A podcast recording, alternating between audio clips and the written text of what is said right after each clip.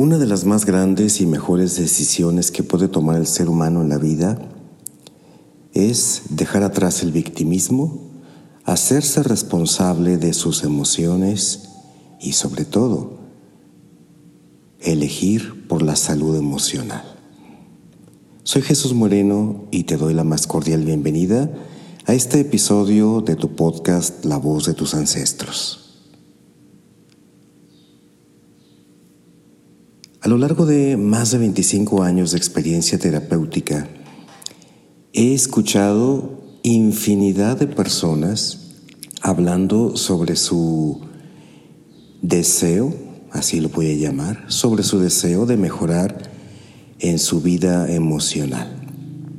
Desgraciadamente, gran parte de estas personas no se da cuenta de que no basta solamente un mero deseo por mejorar la salud emocional.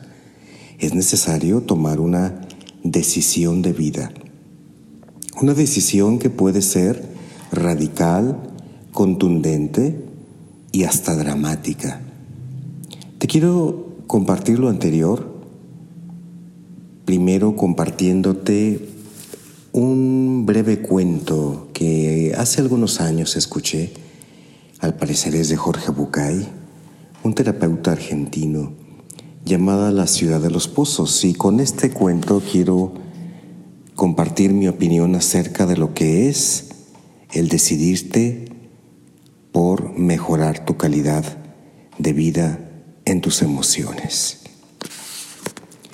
Cuenta la leyenda que hace muchos, muchos años, en un lugar muy remoto, había una ciudad una ciudad como cualquiera, con habitantes, con calles, con servicios públicos. Lo peculiar de esta ciudad es que sus habitantes eran pozos. Sí, pozos, tal cual. Y así como en cualquier ciudad hay diversidad de personas, de diferentes características, comportamientos, extractos sociales, educación, etc. También en esta ciudad de los pozos podíamos descubrir y encontrar gran diversidad de habitantes, de pozos diferentes. Había el pozo modesto, el pozo de clase media, el pozo ricachón, el pozo millonario. Cada uno de ellos con una apariencia y un aspecto y unos materiales de construcción completamente diferentes, dependiendo de su propio extracto socioeconómico. Al igual que en todas las ciudades, un buen día llegó a esta ciudad, la ciudad de los pozos, una moda y la moda consistía en que no importaba tanto la apariencia externa, sino más bien lo que se guardaba en el interior. Así las cosas, pues entonces empieza a procurarse que lo más importante es lo que está en el interior y de esta forma todos sus habitantes empezaron a cambiar sus conductas. Por ejemplo, el pozo millonario que tenía, un, que tenía una construcción soberbia, bonita, hermosa, materiales de lujo en el exterior, ahora con la nueva moda empezó a llenarse de muchas riquezas,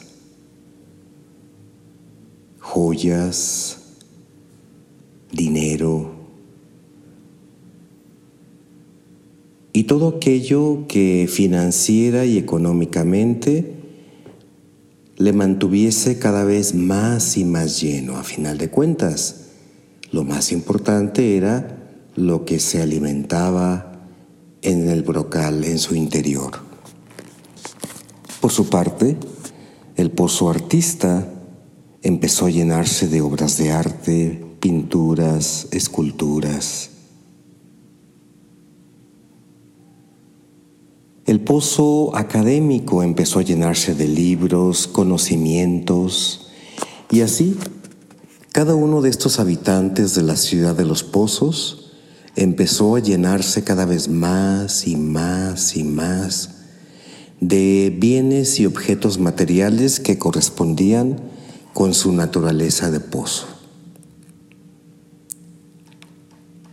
Naturalmente llega un momento en el que, pues simple y sencillamente ya los pozos, los habitantes no tienen más capacidad para alojar, para recibir y dar cabida a más objetos, a más bienes materiales. Y entonces empieza la preocupación en el pueblo, ¿qué hacer? Lo más importante no es lo que está en el exterior, sino lo que, lo que contienen en su interior. Pero se habían llenado tanto, tanto de cosas que ya estos bienes sobresalían hasta la orilla del mismo pozo. Fue entonces que empezaron a hacer algo diferente. A uno de ellos se le ocurrió que la forma para tener más capacidad en su interior y poder alojar hacia más objetos era ensancharse.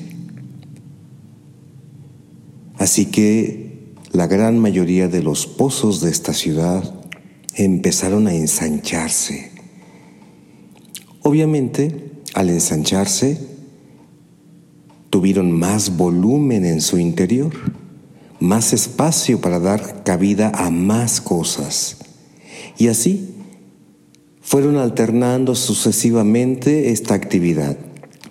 Se fueron llenando de más cosas, cuando se llenaban y hasta el tope se ensanchaban, entonces los objetos bajaban su nivel en su interior y tenían espacio para llenarse de más y más cosas. Y así lo estuvieron haciendo por bastante tiempo. Sin embargo, llegó un momento en que la tragedia empieza a suceder. Los pozos, al irse ensanchando, simultánea y paulatinamente, poco a poco, empezaron a invadirse unos a otros. Ya no había un espacio vital entre cada uno de ellos. Sus límites estaban tocándose, sus fronteras estaban invadiéndose y grandes pleitos empezaron a suceder. Lo que antes parecía una moda muy buena, de que era más importante lo que se contenía en el interior que lo se aparentaba en el exterior, se estaba convirtiendo en una terrible tragedia en aquella ciudad. Sin embargo, algo diferente empezó a suceder cuando un pozo, un pozo modesto, un pozo que estaba por allá en la orilla, en las afueras de la ciudad, él hizo algo distinto.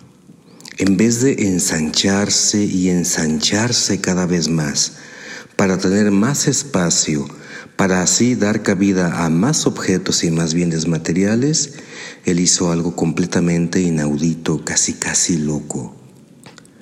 En vez de ensancharse, empezó a profundizarse. Se empezó a profundizar en sí mismo y cada vez se hizo más y más y más profundo. Obviamente fue creando mayor volumen en su interior Pero llegó un momento en que tanto profundizó el pozo que llegó a una vena de agua. Y entonces algo sorpresivo, inesperado empezó a suceder.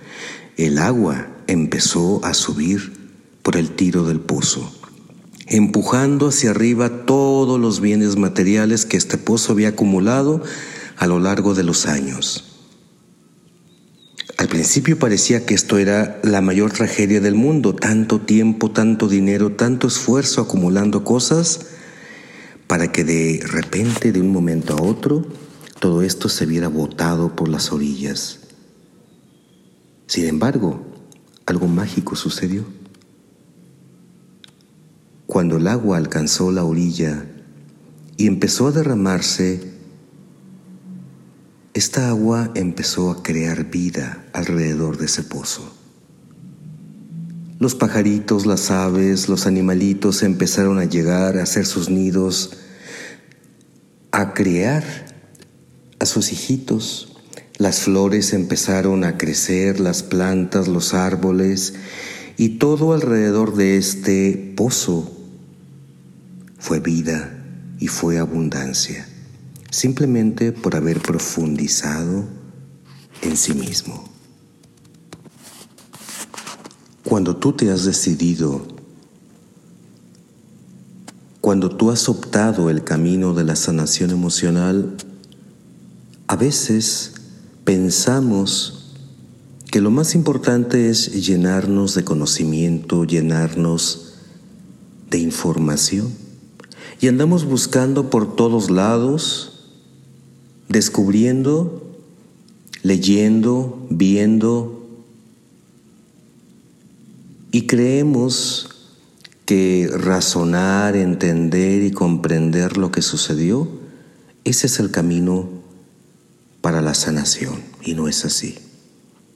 La sanación emocional tiene, al igual que el pozo de la orilla del pueblo, una sola vía, una sola forma y es profundizar.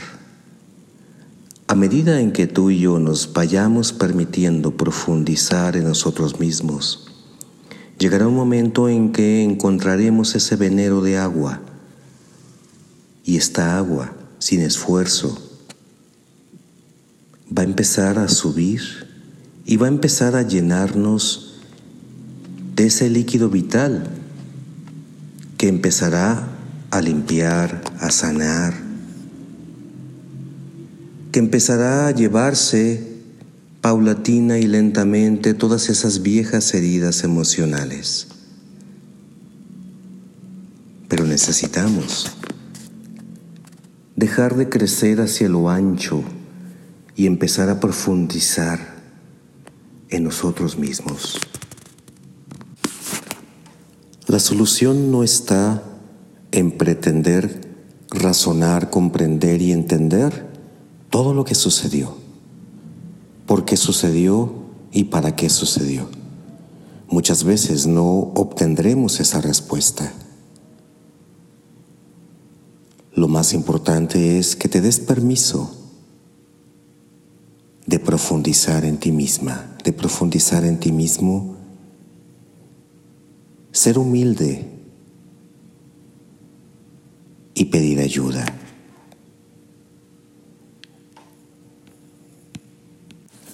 Si tú sientes que ya ha llegado tu momento de pedir ayuda, de profundizar y de sanar desde lo más profundo de tu ser esas viejas heridas emocionales y transgeneracionales, voy a pedirte que entonces vayas a interbrain.org diagonal claridad